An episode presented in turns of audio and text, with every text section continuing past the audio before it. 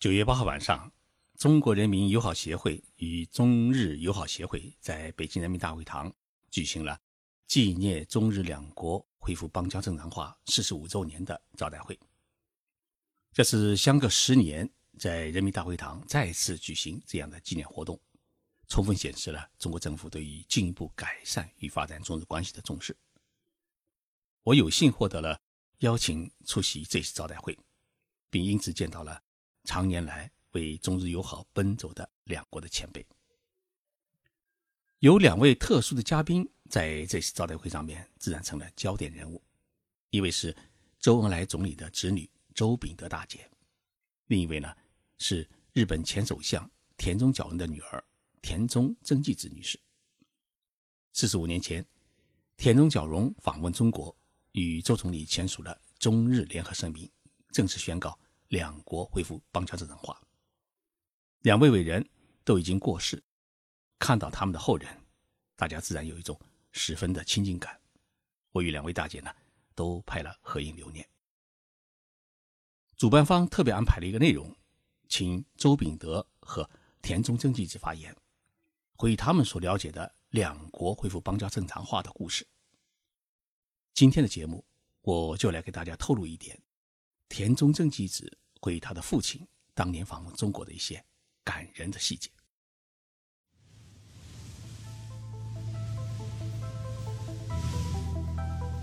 任你波涛汹涌，我自静静到来。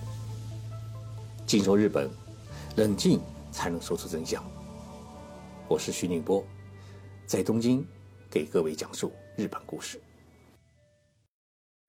纪念中日邦交正常化四十五周年招待会是在北京人民大会堂的三楼金色大厅举行。这里是每年两会期间总理举行记者会的地方。我从一九九七年的中共十五大开始采访党代会和中国两会，二十一年来已经上百次走进人民大会堂，也走进这个金色大厅参加总书记和总理的记者会。但是呢。坐下来吃饭还是头一次。出席招待会的嘉宾大约有三百人，都是长期以来为推进中日友好事业做出过贡献的人士。中方呢有全国人大副委员长王成先生，前国委员目前担任中日友好协会会长的唐江选先生，中国人民对外友好协会会长李小林女士，还有不少是。以前在周总理身边工作过的人，日本方面呢来了前众议院议长河野洋平，前参议院议长江田五月，日中协会会长野田毅，日本经济团体联合会会长深远定真等五十多人。招待会是在中央人民广播电台少年合唱团与北京日本学校的孩子们一起合唱《让世界充满爱》开始的。轻轻地捧起你的脸，为你把眼泪擦干。这颗心永远属于你，告诉我不再孤单。听到孩子们第一层的歌声，我的眼泪啊，快流了出来。中日恢复邦交正常化已经四十五周年，我们还真的不断的擦眼泪。周炳的大姐是在周恩来身边生活了十五年的亲人，她讲述了自己了解的周总理邓颖超夫妇与。田中角荣与日本交往的故事。随后呢，田中角荣的女儿田中真纪子啊，拿了一大叠资料走上了讲台。他告诉大家，今天来到人民大会堂，不是自己一个人来的，而是带了爸爸妈妈的灵魂一起走进这一栋当年父亲与周总理举行会谈的大会堂。他向大家展示了自己手上戴的一块旧式的手表。那么这块手表是田中角荣当年访问北京时戴的表。他又指了指自己身上穿的这套西服，告诉大家，这是用母亲生前最喜欢穿的一件和服改制的，还特别绣了花边。田中真纪子的这一番表述，令金色大厅的气氛啊，骤然有了一种历史的沉重感。而田中真纪子回忆父亲出发前来中国的几个细节，更是令人动容。田中角荣出生在日本东北地区的稻米产区新细县的贫寒农家，他最初的文化程度啊，只有小学毕业。一九三四年，十六岁的田中角荣呢，孤身一人来到东京谋生，先后当过建筑公司的学徒、贸易商社的送货员、一家保险评论杂志的实习记者。这期间啊，他白天上班，晚上呢就到一个私立的中央工学校去学习，凭着坚硬的毅力，拿到了这个学校土木科的毕业文凭。日本发动侵华战争以后啊，田中被征入伍，并被派到了中国的东北，当时的满洲当了骑兵。不久呢，他就得了肺炎，被送回日本治疗。第二年呢，就做了退伍的处理。所以。田中真纪子在招待会上说：“啊，父亲最感到欣慰的是没有杀过一名中国人。”田中角荣退伍以后，在东京的饭田桥成立了一家建筑公司。凭借他自己的努力啊，公司是越做越大。他因此呢，也与日本政界有了交往。一九四七年，也就是日本投降之后的第三年，田中角荣呢。竞选众议院议员是一举当选，之后他当过自民党的干事长、邮政大臣、大藏大臣、通商产业大臣，并在一九七二年的七月七号当选为第六十四代的日本首相。周秉德大杰在致辞时啊说了一句话，他说啊，田中角荣先生为了恢复中日邦交正常化，做得很不容易。他担任首相才八十四天。就冲破重重阻力，踏上了北京之路。那一天呢，是一九七二年九月二十五号。田中真纪子是田中角荣的唯一的一个女儿。无论在美国留学期间也好，还是后来回国以后啊，她一直是辅助父亲，事实上是父亲身边最信赖的一个秘书。当然，她后来啊担任过日本的外务大臣。田中正一直在讲话当中啊，他说，他的父亲啊曾经给他说过一句话，说：“曾纪子啊，爸爸走到哪里，就要把你带到哪里，让你看够世界。”爸爸是说到做到，无论是当大臣还是当首相，出国访问时啊，都带着女儿。但是呢，当田中角荣决定访问中国时，他找了曾纪子谈了一次话，告诉他：“爸爸这一次啊。”决定不带你去北京了，因为爸爸这一次感觉到有危险，做好了牺牲生命的准备。田中真纪子说啊，当时日本国内反对中日恢复邦交正常化的声浪很高，尤其是右翼势力是十分的猖獗，几次呢对于田中角荣发出了人身威胁。而日本当时呢对于红色中国是知之甚少，加上文革的阴影，对于安全问题。也很有几分担忧。在出发去北京的早晨，从家门口到羽田机场去的木白大道上面，右翼的宣传车堵住了路，而各媒体的采访直升机在家的屋顶上盘旋。曾纪子说：“临上车前，爸爸特地抱了抱我的儿子，对孩子说：‘外公要去北京办件大事情。’孩子当时才两岁，问外公：‘北京在哪里？’”爸爸指了指天空，说：“在天空的那一边。”爸爸最后对孩子说：“希望外公能平安回来，再抱你玩。”说完啊，爸爸就上车走了。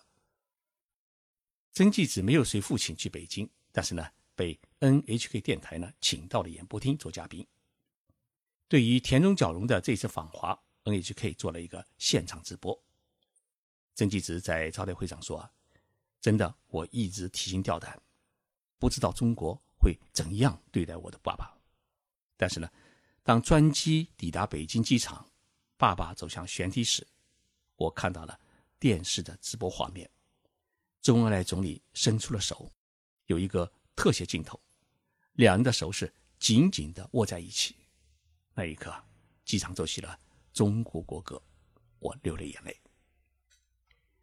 曾纪说。爸爸的秘书不断的给家里打电话报告访问的情况，得知周总理为了适应爸爸的作息时间，特意改变了晚上工作、上午睡觉的习惯，配合爸爸早起的作息时间，而且呢还事先了解了爸爸的生活习惯和爱吃东西，我呢就彻底放心了。周秉德大姐补充了一个细节，在田中角荣抵达北京后，他被安排入住了钓鱼台的第十八号楼。有一天，周总理到十八号楼来看望田中角荣，看到周总理因为左臂受伤穿风衣啊不方便，田中角荣呢拿起风衣亲自给周总理穿上。周总理感觉到不好意思，说：“你是客人，怎么可以麻烦你呢？”田中角荣说：“您安排我入住十八号楼，我就是这里的主人，请让我为您服务。”周秉德大姐说：“在正式的场合，双方彼此啊有争论，但是两位领导人有很多令人感动的交往，最终克服了种种障碍，达成了中日联合声明。”中日两国恢复邦交正常化的谈判一度是陷入了困难的境地，尤其是在对于侵华历史的表述问题上面，田中角荣使用了添了麻烦这样轻描淡写的说法，遭到了周恩来总理的严厉批评。周总理严肃地指出，日本军国主义发动的侵略战争给中国人民带来了沉重的灾难，日本人民也深受其害。你只说添麻烦就了事了吗？用“添麻烦”一个词作为对过去的道歉，中国人民是不能接受的。在谈判的关键问题上面，双方意见对立，谈判陷入了僵局。政记者会议说，当时有人想放弃，跟我爸爸说，谈不下来我们就回国吧，等下次再谈。但是爸爸喝了不少不知名的中国白酒，说睡一觉，第二天醒来。就一定会有智慧。结果，经过双方的真诚努力，最后在历史问题上面，联合声明中是这样表述的：日本方面痛感日本国在过去由于战争给中国人民造成的重大损害的责任，表示深刻的反省。田中真纪子在致辞中最后说：“在中日联合声明中，日本政府是第一个做出了。”承认中华人民共和国是唯一代表中国的合法政府的承诺，这一承诺为以后中国与别的国家树立外交关系提供了一个范例。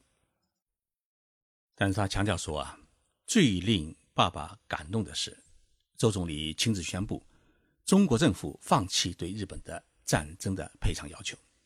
郑吉子说，这是很了不起的事情。当时爸爸听了周总理的话，对周总理产生了无比的敬仰。后来两人啊还同坐一架专机飞往上海继续访问。九月三十号结束中国的访问之后，田壮荣是返回了东京，家里做了田中最喜欢吃的饭菜等着他，但是呢就是迟迟没有看到他的回来。直到深夜，秘书打来电话告知田中角荣啊被自民党的国会议员们劫持到了自民党总部，要他说清楚在北京的一切，并认为他与共产主义中国。恢复邦交正常化是一个卖国贼，要求他是破釜自杀。田中角荣深更半夜回到家里面，见到女儿说的第一句话是：“这次爸爸做了一件很后悔的事情，应该带你去中国。”毛泽东、周恩来这些中国领袖们的人格魅力啊，是太令人惊叹了。田中角荣还留给女儿一句话：“现在大家不理解，但是过了五十年，过了一百年。”大家一定会觉得中日友好是大幸，会认为我的决断是正确的。过去四十五周年，中日两关系啊，已经从当年的蜜月期进入了摩擦对立期。中国的迅速崛起改变了两国政治与外交的格局。那么，日本政府放弃当年田中角荣与周恩来总理在钓鱼岛问题上面达成的搁置主权的共识。擅自实行国有化，破坏了两国友好的重要的基础。这一结果啊，应该是田中角荣先生生前所万万不会想到的。日本有一种说法，说亲中的人啊都没有好下场，亲美的人呢可以飞黄腾达。一九七六年七月二十七号，东京地方检察院以涉嫌接受洛克希德公司贿赂嫌疑，将田中角荣逮捕。这是日本第一位因为经济问题而遭逮捕的首相。随后呢，田中被判处四年徒刑，罚款是五亿日元。一九七八年，邓小平副总理访问日本，一下飞机啊，没有去宾馆，直接就去了田中的家看望田中先生。当时田中是被保释当中，邓小平对田中说了一句话：“喝水不忘挖井人，中国人民是永远不会忘记你的。”一九九二年是中日恢复邦交正常化二十周年的日子，中国政府向日本政府提出一个要求，要求接田中角荣先生到北京呢出席纪念活动。但是这一要求呢，最初遭到了日本政府的拒绝。日本拒绝的理由很简单，也很符合法规，因为田中是服刑之人，不能出国。但是中国政府是坚持自己的要求，对日本政府呢做了大量的说服工作。最后，日本政府熬不过中国政府的一再要求，以法务大臣特别许可的方式，准许田中角荣呢离开日本访问中国。为此呢。中国政府派出了一架政府专机，专程飞到东京的羽田机场来接田中角荣。当时田中角荣啊已经病重，只能坐轮椅，而且是口齿不清。但是中国政府依然在北京机场为他铺上了红地毯，请他坐在轮椅上面检阅中国人民解放军三军仪仗队。一年以后啊，田中角荣离开了这个世界。有一次，我采访陪同父亲访问中国的田中真纪子，他跟我说了一句话：父亲当时已经是一个没有任何权势的废人，但是中国政府还如此坚决邀请父亲访问中国，如此重情重义，真的让我万分感动。故事讲完了，我突然想反思一下自己在中日两国交流中扮演的角色。二零零一年。我在日本创办了日文版的报纸，名叫《中国经济新闻》，开始向日本社会报道一个真实的中国。如今，日本首相官邸都订了这份报纸，这份报纸呢，成了日本社会，尤其是日本企业了解中国经济的一个好窗口。但是，我觉得不够，日本有许多好的做法、好的经验呢，也值得我们中国学习和参考。于是，我又创办了中文网站。日本新闻网用中文来报道日本的最新消息，随后呢，又开始写博客，办起了喜马拉雅的“静说日本”的节目。我觉得向日本社会介绍中国，向中国社会介绍日本，做一种双向的交流，冷静地说出两国的美丽与不足，说出各自的努力奋斗，是我的一份责任。虽然因为种种因素，要讲好两国故事很有难度，甚至呢。还会造成一些误解和风险，但是中日两国合作可以双赢，相斗必然俱伤。我想我会坚持去做有利于增进两国人民相互理解和两国友好合作的事情。我觉得这也是我的天命，期待大家的理解与支持。